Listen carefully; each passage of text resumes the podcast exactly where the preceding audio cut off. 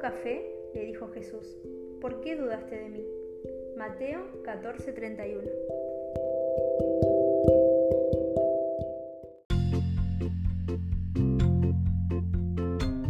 Bienvenidos una vez más.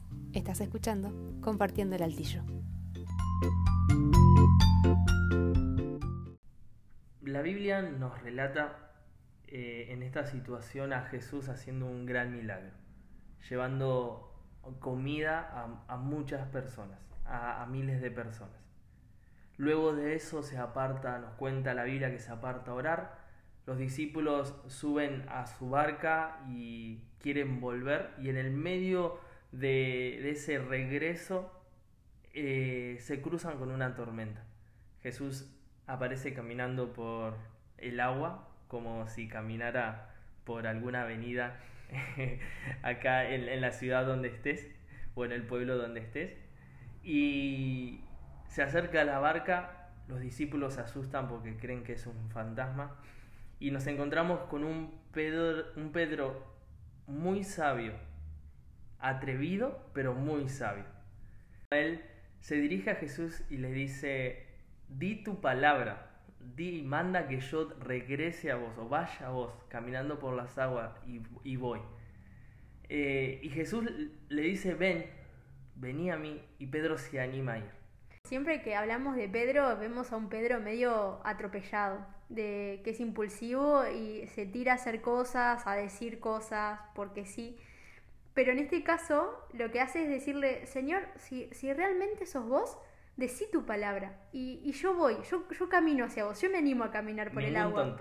Claro, me, nos gusta ver que Pedro había entendido que había poder en la palabra de Jesús, que no era que él se podía mandar porque sí a caminar hacia Jesús, sino que realmente para que ese milagro ocurriera necesitaba que Jesús declarara la palabra.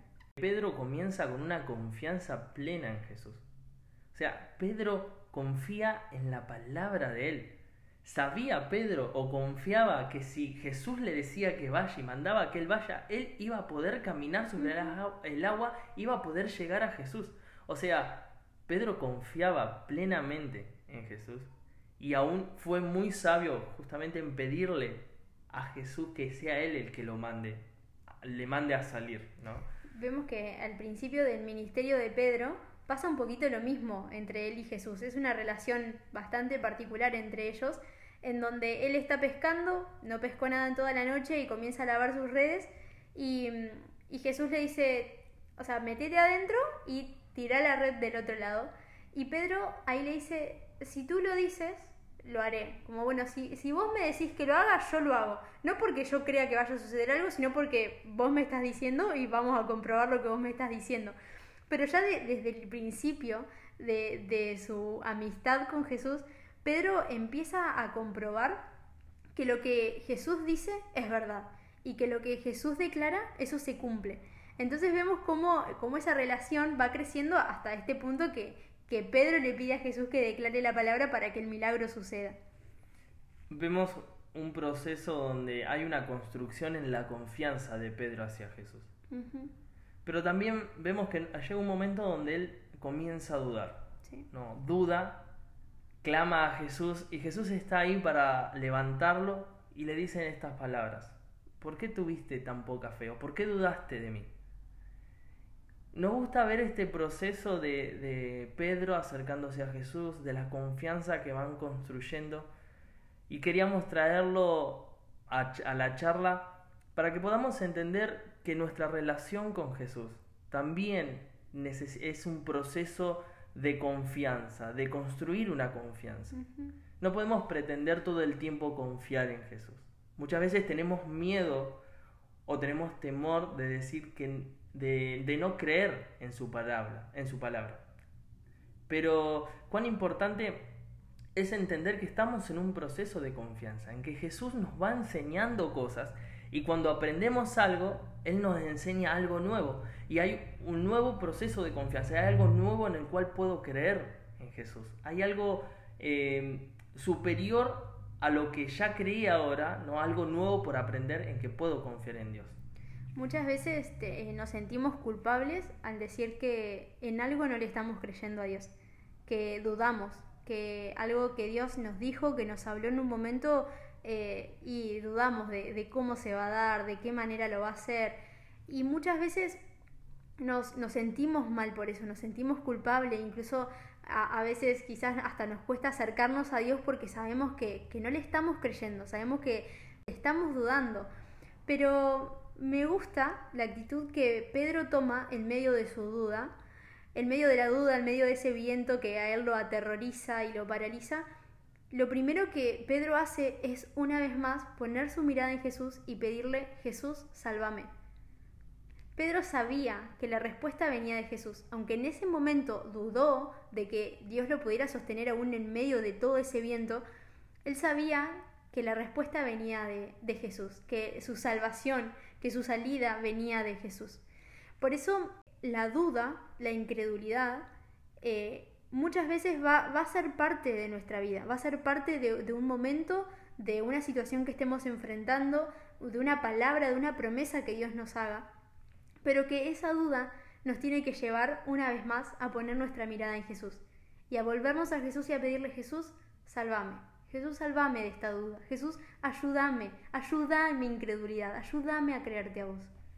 Hace unos meses, varios meses, eh, le dije en, una de las oraciones, en uno de los momentos que me acerqué a, Jesús, en oración le digo, em, me sinceré, le abrí mi corazón y mis palabras fueron, no te estoy creyendo. Jesús, no creo en tu palabra, no estoy creyendo en lo que me estás diciendo no te creo. Me acerqué abriéndole mi corazón.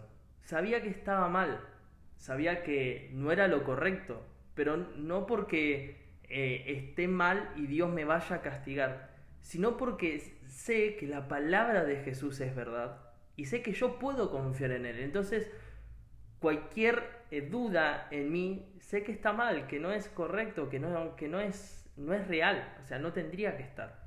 Entonces me acerqué a Jesús diciéndole y siendo sincero, siendo atrevido, siendo descarado, pero tenía que abrirle mi corazón.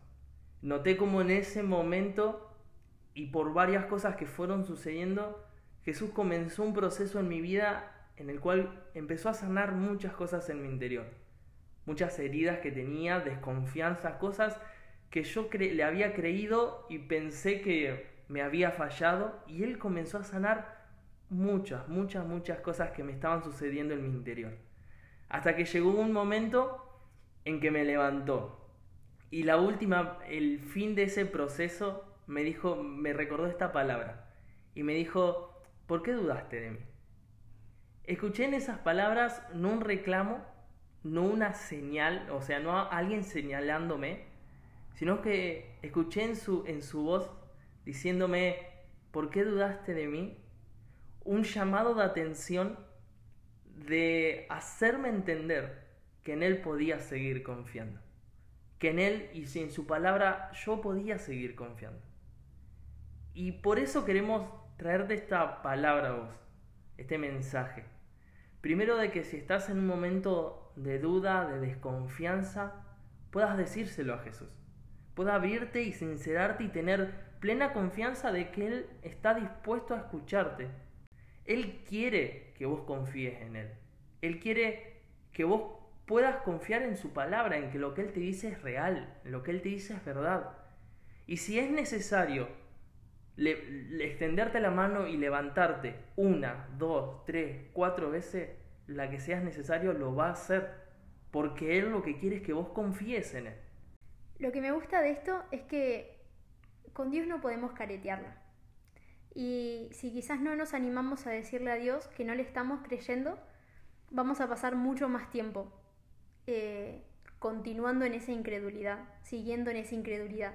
O por fuera haciendo creer que le estamos creyendo a Dios, pero por dentro, en nuestro interior, no es así. Por eso me gusta de que Dios también a lo largo de la Biblia nos llama a acercarnos a Él con un corazón sincero, con un corazón que, que se humilla y que reconoce que en esto le cuesta creer que esto no, no creo que realmente Dios lo, vaya a hacer. Pero esa es la, la, puerta de inicio para que Jesús empiece ese proceso. Es una relación y la confianza se debe ir ganando. Y, Jesús está dispuesto a, que, hacer que nuestra confianza vaya en aumento. Como decía Gaby, está dispuesto a, levantarnos una y otra vez. Y me gusta porque cuando él me, compartía esto, veían las palabras de Jesús del por qué dudaste de mí, como una palabra de, de amor, pero como diciendo, cabezón, ¿por qué dudaste de mí? ¿Viste que yo lo puedo hacer? ¿Viste que yo soy Dios? ¿Que mi palabra se cumple? Vamos, vamos, sigamos adelante, como vayamos ahora por más. Como me, me, gusta ver ese tono en Jesús, no un tono de acusación, no un tono de recriminación, no que Él está enojado, sino como diciéndote, viste, que de la misma manera en la que yo te puedo salvar, de la misma manera podrías haber llegado a mí caminando, no hay diferencia, sigamos. Y, vuelven después al barco y, todos lo adoran y todos reconocen que Él es Dios, pero me, me gusta ver eh, este tono de Jesús y, y a este Jesús dispuesto a transitar un proceso para que nosotros podamos crecer en nuestra confianza en Él. Así que te animamos a que en este tiempo puedas abrirle tu corazón a Dios. Quizás no hoy, pero quizás mañana la duda golpee la puerta de tu corazón y tener la plena confianza de acercarte a Dios, a su trono, para hallar misericordia, para hallar gracia, para hallar la fortaleza eh, en la debilidad que estás enfrentando y para hallar en que Él fortalezca tu fe en medio de esa duda. Así es. Esperamos que te sea de bendición, que esto pueda ayudar también a que tu fe aumente. Te esperamos en el próximo episodio. Muchas gracias por escucharnos. que Dios te bendiga mucho. Adiós. Nos vemos.